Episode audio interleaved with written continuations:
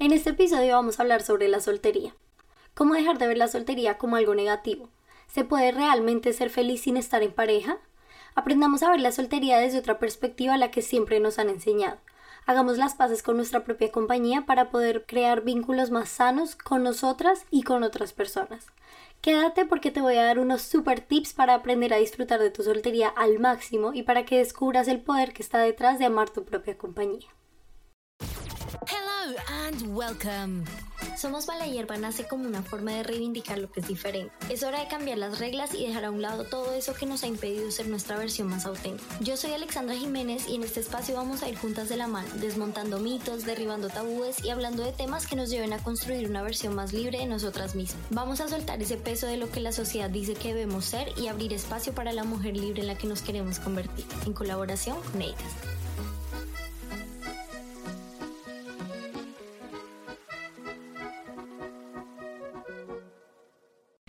Hola, hola bebé, bienvenida, bienvenido y bienvenide a un nuevo episodio de Somos Mala Hierba. Bueno, antes de empezar te quiero contar que he estado teniendo un par de problemillas con el audio de este episodio. Eh, voy a tratar de editar todo lo que pueda, pero en caso de que quede algún como, alguna incomodidad en el audio o algo así, no te vayas a ir, sigue escuchando porque el contenido del, del episodio está muy chévere. Y pues no sé, hoy tuve mala suerte con este hijo de puta micrófono que... Mm, pero bueno, ya no me voy a poner rabiosa porque vamos a hablar de un tema muy bello que a mí me gusta.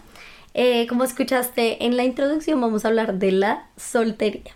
A mí me encanta, me encanta este tema porque...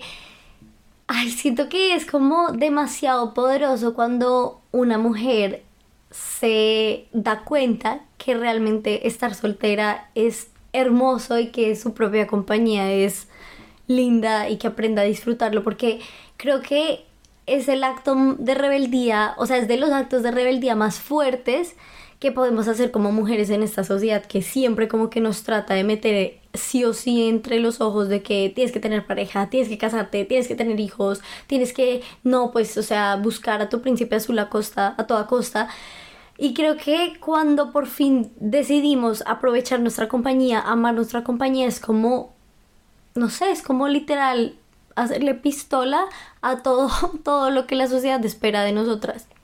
Y por eso me gusta tanto este tema, porque siento que, no sé, da mucho poder, da mucha autonomía, da, da todo. Obviamente vimos rodeadas de mensajes que sustentan esta idea de que sí o sí hay que buscar a la pareja ideal, a la media naranja y lo peor de todo es que cuando, o sea, nos enseñan de que cuando la encontremos, cuando encontremos a cualquier persona que medio ahí como que medio nos hace compañía, no hay que dejarlo ir. No hay que dejarlo ir, no importa qué tan mierda sea esta persona, no hay que dejarlo ir porque nada es peor que volver a estar soltera o que estar soltera. Seguramente cuando estás soltera o cuando has estado soltera, si estás soltera ahorita, eh, has escuchado frases como, ay, tan linda y soltera, o porque llevas soltera tanto tiempo, o cuando nos vas a presentar al novio, a la novia, te estás perdiendo lo lindo del amor, del amor lo lindo del enamoramiento, bla, bla, bla, bla, bla. Y muchas de esas frases, todas, son una mierda, pero muestran cómo como sociedad vemos la soltería como un estado temporal entre una relación y otra, ¿sí? Porque cuando una persona está en una relación no se ve como algo temporal, o sea, nadie te dice como tú estando en la relación, nadie te dice, bueno, listo, ¿y para cuándo la próxima relación? ¿Y para cuándo el próximo novio? No, o sea, si tú estás en pareja, la gente asume que es algo a largo plazo, ¿no? Incluso nosotras mismas a veces también asumimos, o sea, cuando estamos en una relación no estamos pensando como, ah, bueno, cuando termine con él y tenga otro novio voy a hacer esto. No, o sea, inconscientemente las relaciones en nuestra mente son algo permanente y la soltería es algo transitorio. Y realmente no es así. Realmente la la soltería también puede ser algo permanente, una relación también puede ser algo transitorio, o sea, no hay quien determine qué es transitorio y qué es permanente, ¿sabes? Como que eso solo lo puedes determinar tú em, conforme a cómo te estés sintiendo soltera, a cómo te estés sintiendo en pareja. Porque buscamos todo el tiempo a alguien. Claramente eso tiene que ver con los mitos del amor romántico y como las mujeres hemos sido condicionadas sí o sí a estar en pareja y que a nuestro, o sea, que nuestro valor dependa de ello. Y la verdad es que una de las claves para aceptar y disfrutar la soltería es desbancar todo este tipo de creencias de que estar soltera es malo, de que sí o sí tenemos que tener a alguien o que si estamos solteras por mucho tiempo implica que hay algo malo con nosotras. Y para poder hacer esto, o sea, para poder desbancar todo esto, hay que escarbar un poquito más profundo entre nuestros miedos, entre nuestros traumas, em, echarle un ojito a lo que hay por ahí adentro. La soltería no es una pausa y puede estar llena de alegría, de tranquilidad si realmente aprendes a aceptarla. La soltería es un tiempo para conocerte, para disfrutarte, para crear unos estándares propios de qué tipo de persona quieres a tu lado sin necesidad de buscarla, ¿sí? Cuando realmente aprendes a amar tu soltería es cuando empieza este proceso de autoconocimiento y esta es una herramienta que te va a ayudar a tener vínculos lindos, vínculos profundos, y no me refiero solo como a vínculos amorosos, sino también amistades, también vínculos con tu familia, contigo misma, desde una posición como más de yo quiero a esta persona en mi vida y no yo necesito a esta persona en mi vida, ¿sí? Y, o sea, no sé, yo he visto muchas personas que con tal de no estar solas, se meten con los manes o con las viejas más paila que pueden conocer y obviamente terminan siendo una mierda de relaciones porque es pura dependencia emocional, eh, ser tóxicos, eh, bueno, cosas no sanas en una relación y al final terminan echándose sal en sus propias heridas el uno al otro. O sea, es como cuando estás haciendo, o sea, cuando estás soltera y estás sí o sí buscando a alguien, es como cuando tienes mucha hambre y vas caminando a la casa y en lugar de entrar a un supermercado, entras a un McDonald's o a algo que te dé comida rápida. Por el hambre, por, por querer quitarte el hambre rápido, pues comes algo así de paso, te gastas probablemente la misma plata que te podrías gastar en el supermercado, en un buen mercadito para comer bien, no solo hoy, sino también mañana y pasado y pasado. Eh, y entonces caemos en eso, ¿no? Es prácticamente, o sea, no sé, creo que esta analogía describe mucho lo que es em, buscar personas por el hecho de no sentirnos solas. Porque así mismo con lo que te digo del McDonald's y del supermercado, si tú estás necesitando a alguien, si tú quieres sí o sí no estar sola y buscas compañía a toda costa, vas a terminar conformándote con personas que realmente no valen la pena, con personas que ni siquiera te dan lo mínimo, ¿sí? Y tú ni siquiera sabes lo que quieres, entonces por eso tomas como lo que te pongan ahí y mm, terminas estando con gente que no, no te merece, que no, que no te quiere como necesitas ser querida y perdemos tiempo, la verdad. O sea, no es por ser mala ni nada, pero estar con esa gente es una pérdida de tiempo. Lo mismo pasa cuando no eres capaz de disfrutar la soltería y la ves como un estado transicional. Solamente te vas a vincular con personas que sanen momentáneamente tu hambre de compañía y no con personas que realmente puedan conectar, con las que puedas conectar, con las que puedas ser tú, eh, que también tengan la disposición de conocerte y también súper importante que se conozcan ellas mismas. Porque la mayoría de veces em, uno conecta siempre como con las personas que son parecidas a uno, ¿no? O sea, yo me he dado cuenta que cuando he visto personas que saltan de una relación a otra, por ejemplo, siempre después de, digamos, una relación, cuando entran a la otra relación, también se encuentran casi siempre con personas que también están huyendo de su soledad, ¿sí? Y entonces, porque, digamos, siento que cuando tú no estás huyendo de tu soledad y conoces a una persona y te empieza a gustar esa persona y tú te das cuenta que esta persona mm, como que está, sí, o sea, acaba de terminar con alguien y tal, tú te, o sea, ya para, no sé, para mí eso es un red flag, como de que hmm, se man terminó con su ex hace dos semanas y ya está conmigo, es como que, mmm, hay gato encerrado. Entonces, casi siempre se da que dos personas están huyendo de su soledad y pum, se encuentran. Y eso es una bomba atómica porque ninguno de los dos se conoce, ninguno de los dos sabe sus heridas, ninguno de los dos tiene ni puta idea de qué es lo que quiere y solamente se van a hacer mierda el uno al otro. A nosotras como mujeres nos cuesta mucho romper con estos mandatos sociales porque la idea de una mujer soltera no es igual a la idea de un hombre soltero, a la imagen de un hombre soltero.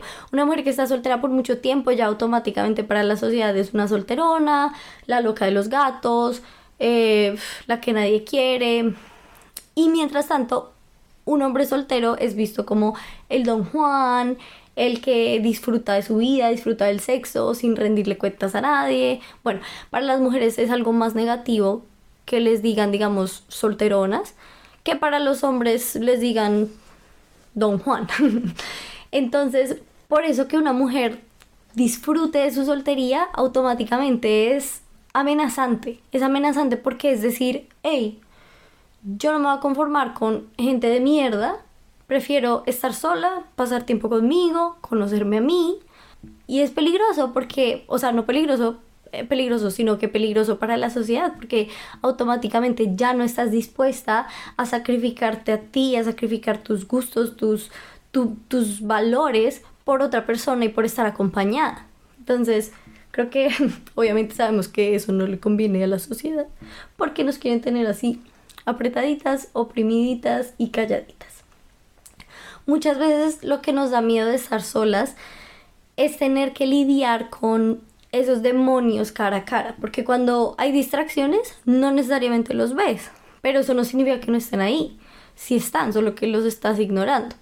Lo que se nos olvida cuando tenemos miedo de enfrentar nuestros demonios es que cuando nos quedemos con nosotras mismas, no solo vamos a conocer nuestros demonios y nuestras partes oscuras, sino que también vamos a descubrir la luz, vamos a descubrir nuestras cosas bonitas, eh, esas virtudes tan lindas que tenemos, las cosas que nos hacen vibrar el alma, lo que nos gusta, em, todo eso, ¿no? Y la meta es por fin aceptar que somos tanto luz como sombra, tenemos cosas buenas como cosas malas. Y es súper importante sentarte a mirar tus heridas de cerca porque solamente así vas a encontrar en ti las herramientas para sanarlas tú solita, ¿sí? Sin estar esperando que alguien lo haga por ti, porque créeme, nadie va a venir a sanar tus heridas. O sea, ni tú eres responsable de las heridas de otras personas, ni las otras personas son responsables de tus heridas.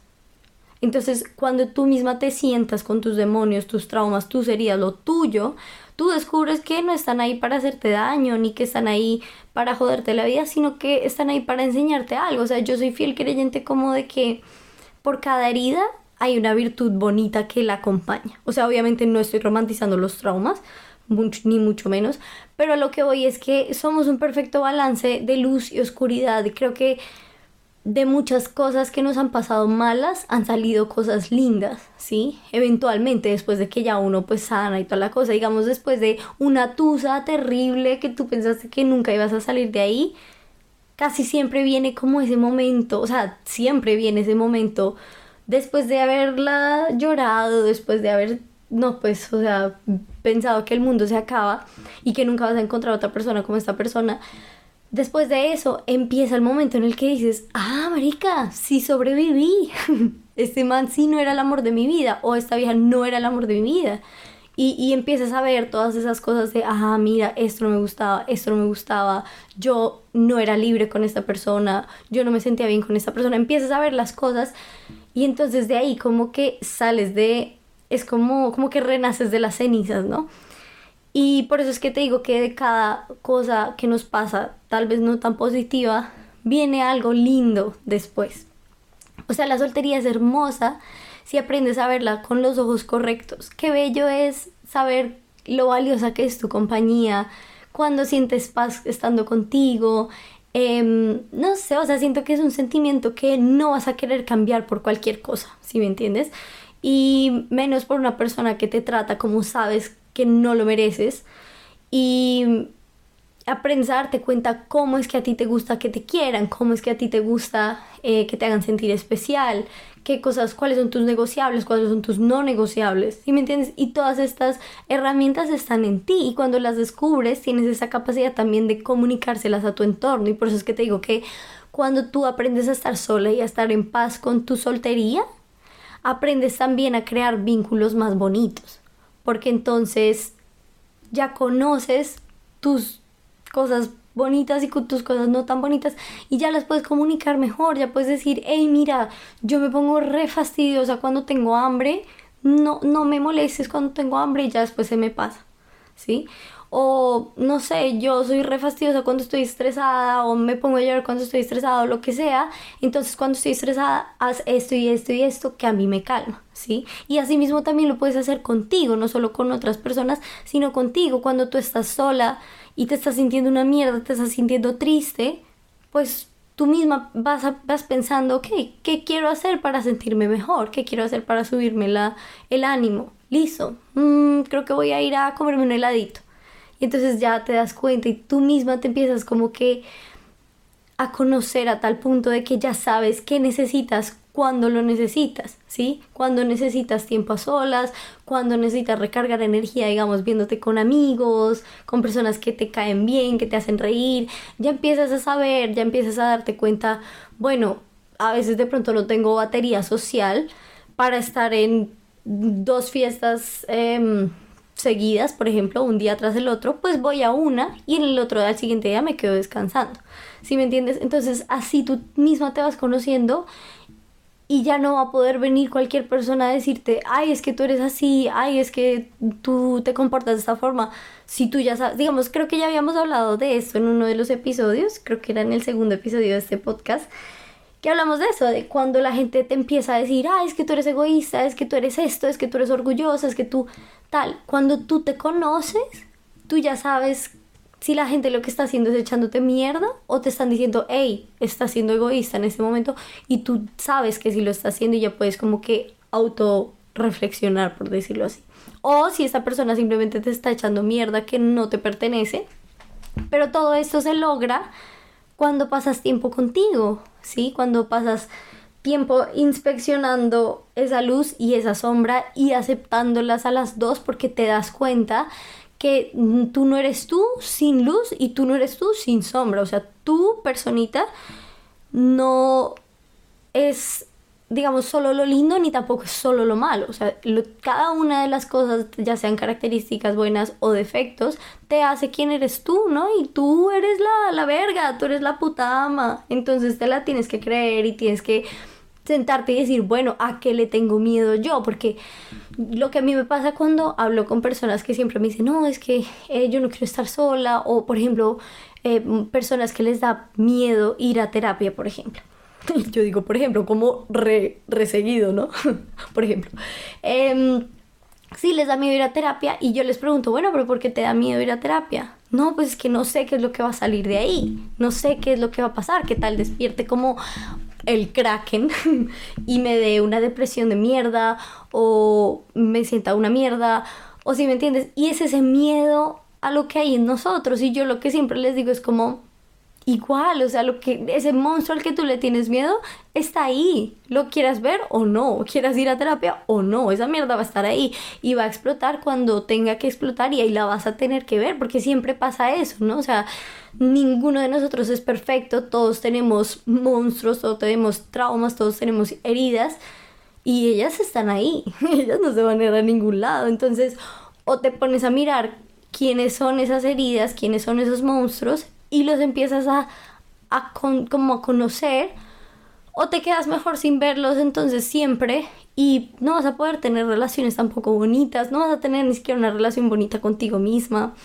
Entonces, ahí es a donde voy, que cuando tú empiezas a querer tu soltería, se abre un mundo entero hacia adentro. O sea, empiezas a conocerte a tal punto de que ya es lindo salir contigo misma porque ya sabes lo que hay en tu mente, ya sabes, digamos, no siempre, pero ya más o menos te puedes como autorregular si estás sintiendo algo que, que, que no te, o sea, que te incomoda o no sé, a mí me parece que es algo demasiado lindo.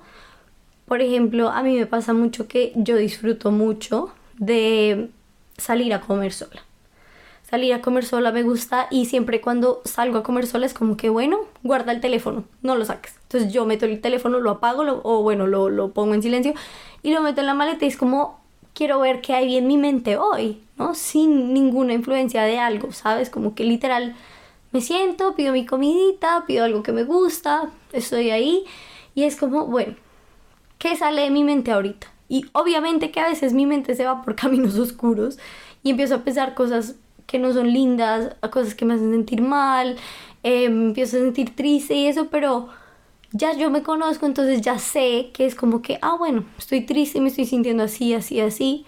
Si tengo ganas de escarbarle un poquito, lo hago. Y si no, no. Si no, no. Si no, simplemente los pensamientos son pensamientos, ¿sabes? Como que al fin y al cabo pasan. Y ya después, pues me meto así como el primer bocado y es como, ay, qué rica está la comida. Y me distraigo con otra cosa. Y es como, ah, sí, bueno. Y entonces ya cuando regreso a mi casa es como que, ah, me dejé pensar. Dejé eh, que mi mente se expresara como sin ninguna distracción de, de que alguien me estuviera hablando ni nada. Entonces, ya si quiero indagar un poco en las cosas que he sentido, me siento y pienso como hmm, en la comida yo me estaba sintiendo así, así, ¿por qué será?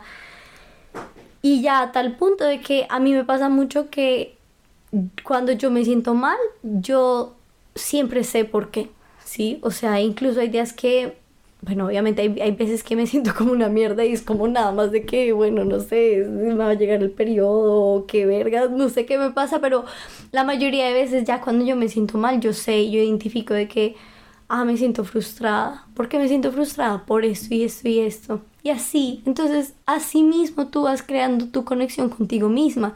Qué lindo es cuando alguien te pregunta, hey, ¿cómo te describirías, por ejemplo, en cinco palabras? Y tú tienes esas palabras ya metidas en la cabeza porque ya sabes qué es lo que, lo que te describe, ya sabes qué es lo que te hace ser tú, ¿sí me entiendes?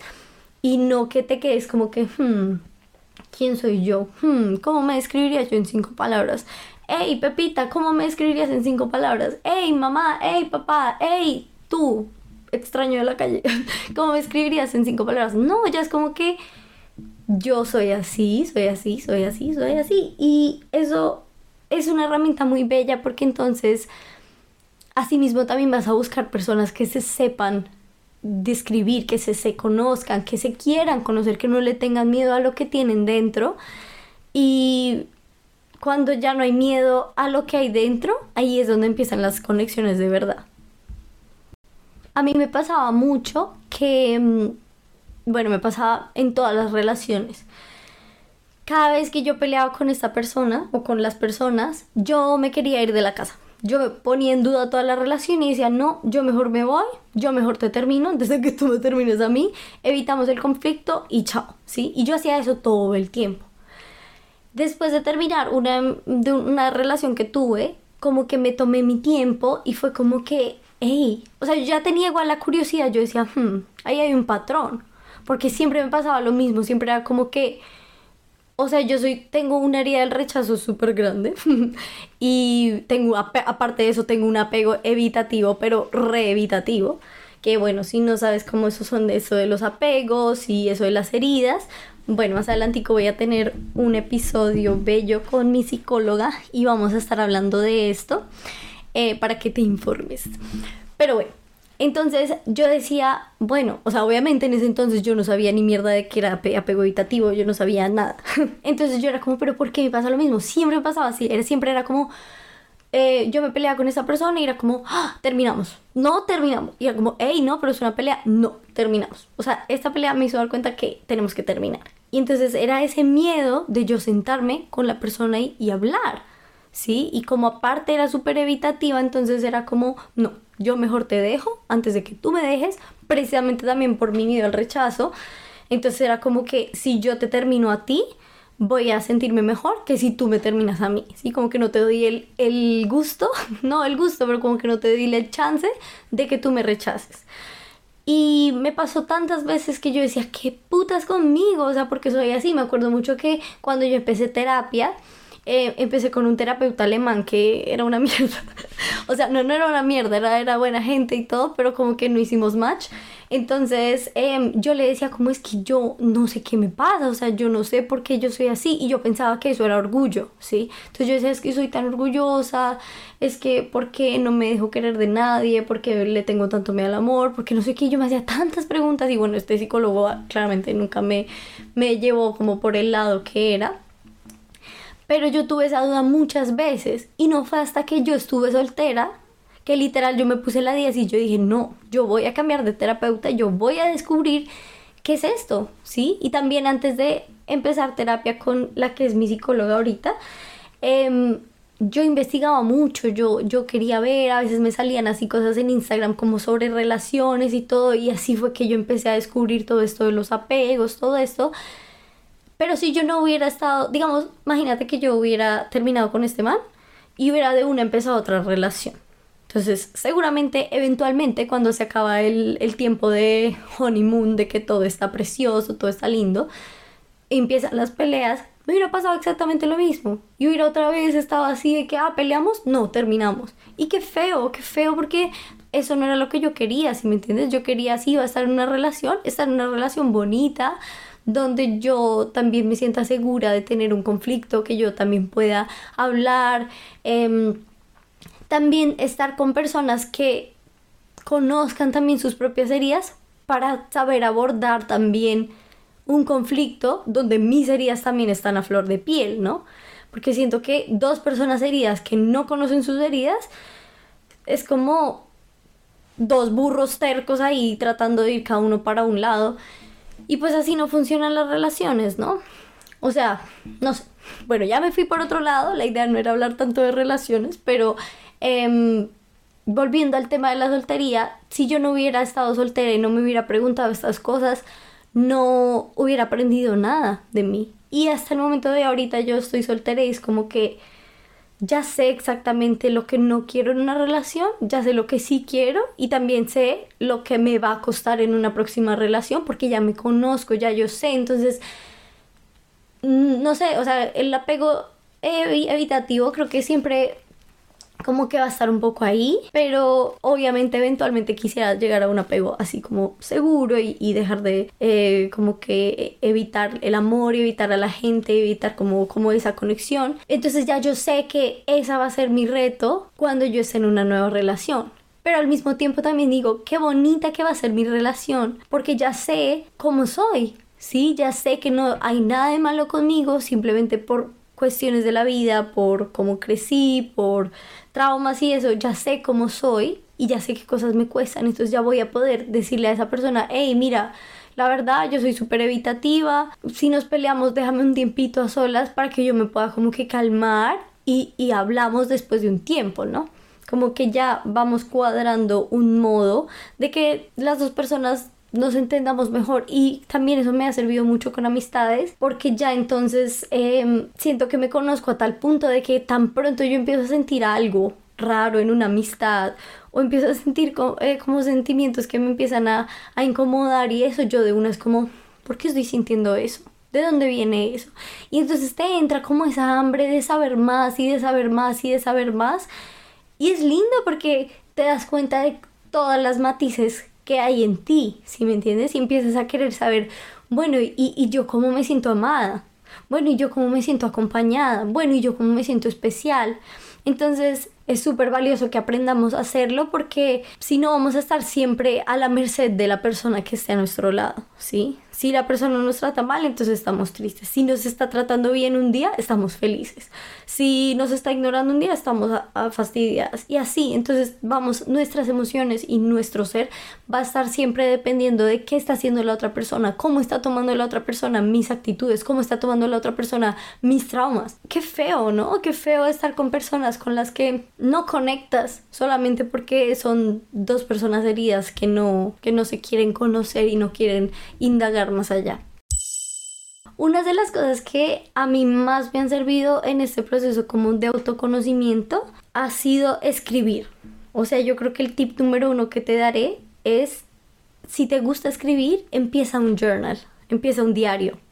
Sí, así sea esporádicamente, escribe, siéntate, digamos, cuando te despiertes, si te despiertas cansada, si te despiertas fastidiada, si te despiertas contenta, escribe, listo, hoy me siento así, me siento así, así, y luego con el tiempo vas a poder regresar a lo que tú hayas escrito y dices, ah, mira, yo me sentí así por esto y esto y esto. Y te recuerdas, ah, yo me siento estresada cuando, por ejemplo, mm, me levanto porque mi vecino está haciendo ruido. Entonces así, cosas pequeñitas, pero empiezas a conocerte y a conocerte y a conocerte. Y creo que el journaling también es algo muy bonito porque te ayuda a sacarte los pensamientos de la cabeza. Creo que a veces la, nuestra mente puede llegar a ser como muy caótica y puede estar como en 50 mil lugares a la vez. Y escribir siento que es como un ejercicio que te, como que te pone los pies en la tierra, ¿sabes? Como que realmente conscientemente te pones te, tú te pones atención a ti misma, a tus propios pensamientos. Entonces lo que yo siempre hacía era como, en especial en esta tusa que tuve hace unos años, yo escribía siempre todo, yo escribía todo, yo escribía cómo me sentía, yo escribía cuando, digamos, sentía que el mundo se me venía encima, yo decía, mierda de esta vaina, yo no voy a salir y todo. Y ahora yo leo eso y es como, qué triste que Alexandra se, sentía así en ese momento, pero qué bonito que la Alex de hoy ya se recuperó de eso, ¿no? Entonces empiezas también a darte cuenta que, que no hay mal que dure 100 años, ¿sí? O sea que no te vas a morir, digamos, por una tusa, no te vas a morir eh, si te echaron del trabajo, no te vas a morir si, por ejemplo, no tienes plata y estás colgada en deudas, no te vas a morir, va a pasar, va a pasar y va a haber algún momento en el que vas a decir, mm, me acuerdo en ese entonces cuando yo tenía problemas en esto, tenía problemas en aquello, y mira ahora. Entonces creo que eso también es un ejercicio muy bonito de autoconocimiento. Em, y pues, como les dije, ¿no? O sea, como te dije, y pues como te dije, el autoconocimiento es como la clave para empezar a amar, tu compañía. Otra cosa que también me sirvió mucho es em, como que forzarme a hacer cosas que no están bien vistas, por decirlo así, que haga una persona sola. Entonces, obviamente, creo que todos hemos estado en ese, mm, en ese momento en el que decimos, uy, esa persona está sola en el cine, qué oso, o sea, está sola en el cine. No. Entonces yo dije, bueno, yo siempre juzgo a la gente que está sola en el cine, voy a ir al cine sola. Y me fui al cine sola y me di cuenta que a nadie le importa que yo esté sola en el cine, si me entiendes, si a mí no me importa, me vale tres si tres personas están riendo de que estoy sola, no importa, yo estoy tranquila, quiero ir a ver esa película, muchas veces me pasa que es como quiero hacer algo y mm, antes cuando yo quería hacer algo, por ejemplo, con los viajes, yo quería viajar a ciertos lugares y con ciertos presupuestos. Y de pronto mis amigas decían, no, es que yo no, no tengo tanta plata o, o, no tengo vacaciones ese tiempo y bueno, va a tocar como que ajustar un poco el paseo y así. Y eso a mí me frustraba mucho porque yo soy súper impulsiva. Entonces cuando a mí me dan ganas de irme, yo tengo que irme ya. Y a mis, a mis, como que, a mis condiciones. Entonces también ahí empecé a decir, no, yo quiero ir a ese lugar y quiero quedarme en ese hotel y quiero comer estas cosas, entonces lo hago yo, sin problema, no tengo que estar esperando a que otra persona lo quiera hacer conmigo para hacer las cosas. Y entonces así empecé también a viajar sola, em, a escoger mis destinos según lo que a mí me gustara, a escoger mi comida según lo que a mí me gustara. Y ahí entonces empiezas a descubrir también el lado lindo, el lado chévere de estar soltera. ¿Sí? De que decir que, bueno, no le tengo que preguntar a nadie, si quiero ir sola, voy sola, no hay problema, no tengo que esperar a que Pepito tenga vacaciones, ni a que esta otra persona tenga la plata para ir al viaje y así, sino que es como, si yo tengo la plata, el tiempo y las ganas, me voy. Y eso también como que forzarte un poquito a hacer todas esas cosas a las que les tienes miedo a hacer por estar sola, ¿sí? Eh, como eso, como lo del cine, ir a comer sola, ir a tomarte un cafecito sola, viajar sola, así sea nada más darte un paseo sola en la calle unas dos horitas, tres horitas y realmente darte el tiempo de estar con tus propios pensamientos. Y es bonito porque llega ese momento en el que ya tu cabeza no es un caos, ¿sí? Ya no están tus monstruos ahí como que gritando y eso, sino que ya, como ya te sentaste con ellos y los conociste y le dijiste, hey, deja de andar gritando, vamos a ver qué hacemos.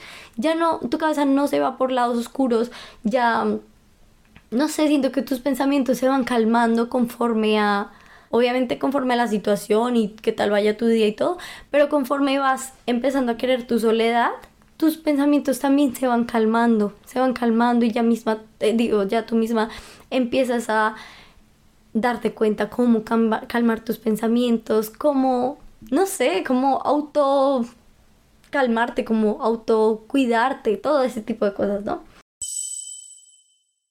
Otra Otra cosa que me ha servido mucho para aprender a querer mi soltería es, eh, digamos, en las redes sociales. Yo casi no sigo gente así que, que sea como el couple goals, como las, las parejas así súper perfectas, súper lindas, así como tipo Instagram.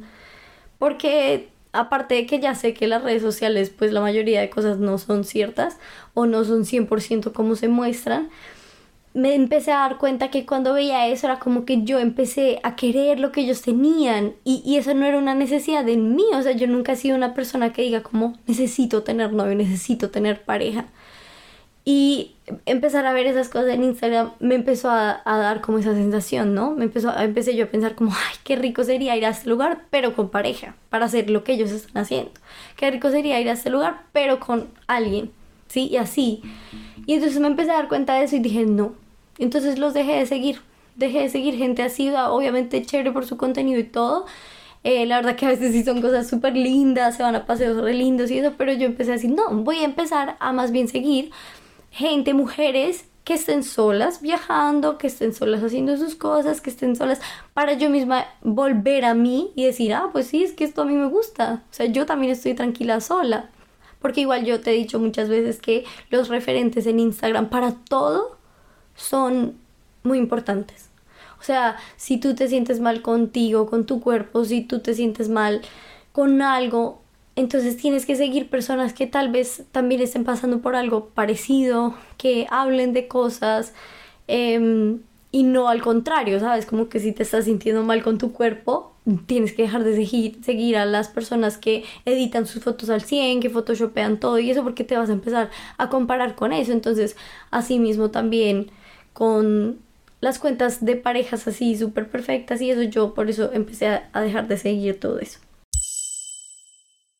Otro tip súper importante es em, como que meter las manos al fuego, darte cuenta que no es peligroso estar sola. O sea, sé que y digamos, ahí tengo mucho conflicto yo conmigo misma a veces, porque sé que lastimosamente no, no nos sentimos tan seguras estando solas que estando acompañadas, ¿sí? precisamente por toda la violencia que tenemos que vivir y eso. Pero lo que por lo menos yo estoy tratando de hacer ahorita es no dejar que ese miedo me consuma, ¿sí me entiendes? Como que literal decir como, es que no quiero vivir mi vida con miedo, yo no quiero salir y pensar todo el tiempo que me van a hacer algo, que algo va a pasar. Obviamente hay que tener cuidado, pero como a mí me ha servido mucho como que lanzarme al fuego y decir como, bueno, estás protegida, estás sostenida por el universo, tienes tus guías, tus angelitos que te cuidan, dale, dale y dejar de, o sea, más bien dejar de dejar de hacer cosas por miedo a estar sola. Sí, lo digo más en este campo como de el miedo que sentimos las mujeres estando solas por todas las violencias que vivimos y todo. Sí, creo que hay que trabajar en también, más que aceptar la soltería, también dejar el miedo a estar solas por miedo a que nos vaya a pasar algo.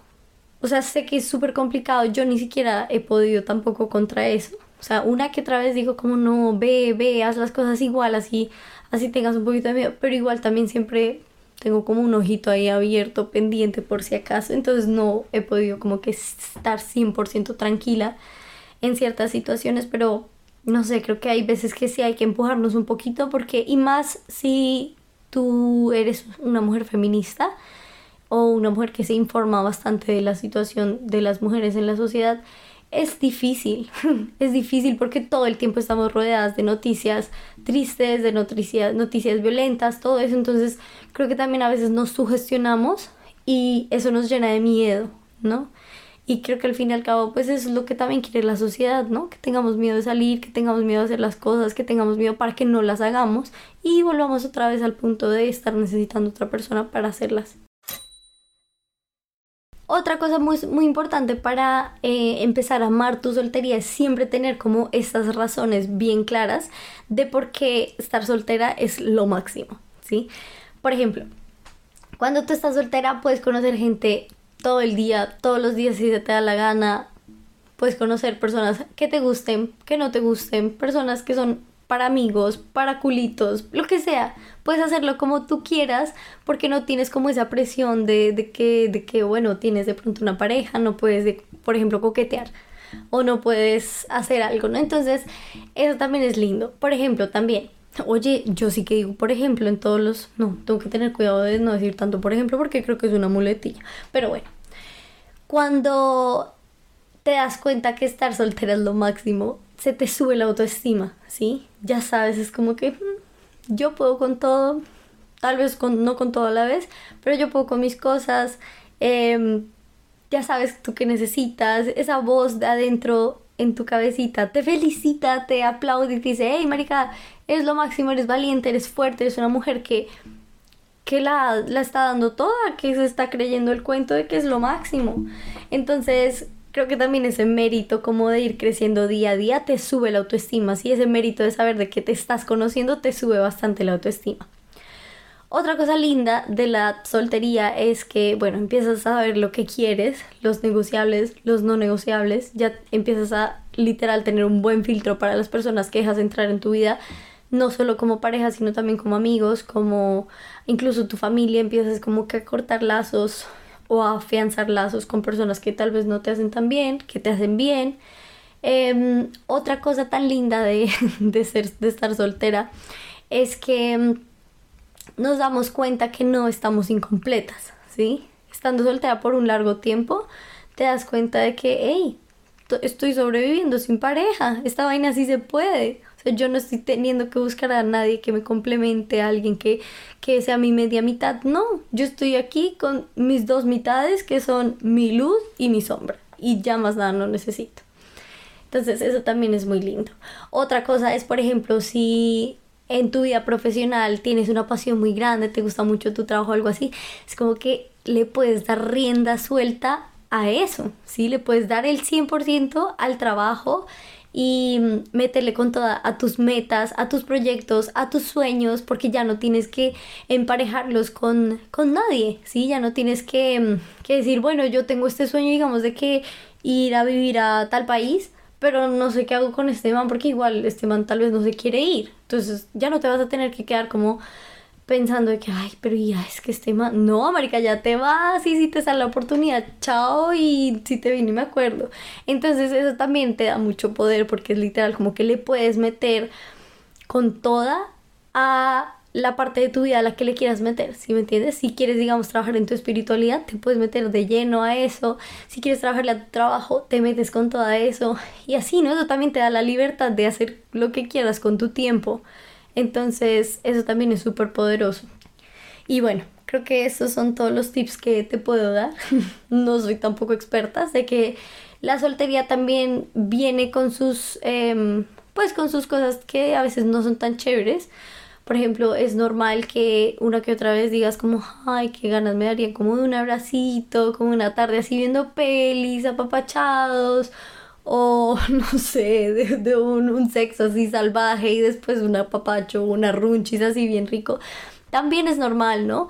Em, igual eso no significa que no lo puedas conseguir en otras personas, en otras situaciones que no sea una pareja, porque sí, o sea, sí quieres, igual puedes tener ahí tus culitos, que te apapachen, que te traten bonito, o sea, no significa que, pues, o sea, vas a tener como que eh, no tener sexo por 50 mil años, ¿no? Pero bueno, como tú quieras, lo importante es que cuando estás soltera, tú puedes decidir lo que se te dé la gana. Si quieres tener sexo, si no, si quieres ver una peli, si no. Entonces, pues eso es todo lo que te tengo que dar de mi sabiduría de ser soltera, que igual también tengo muchas cositas que aprender, muchas cositas que aprender a transitar, pero espero que te haya gustado mucho este episodio y no se te olvide calificar el podcast aquí en Spotify. Eh, si no me sigues todavía en Instagram, sígueme en Instagram, somos podcast y nos vemos entonces el otro miércoles. Chao.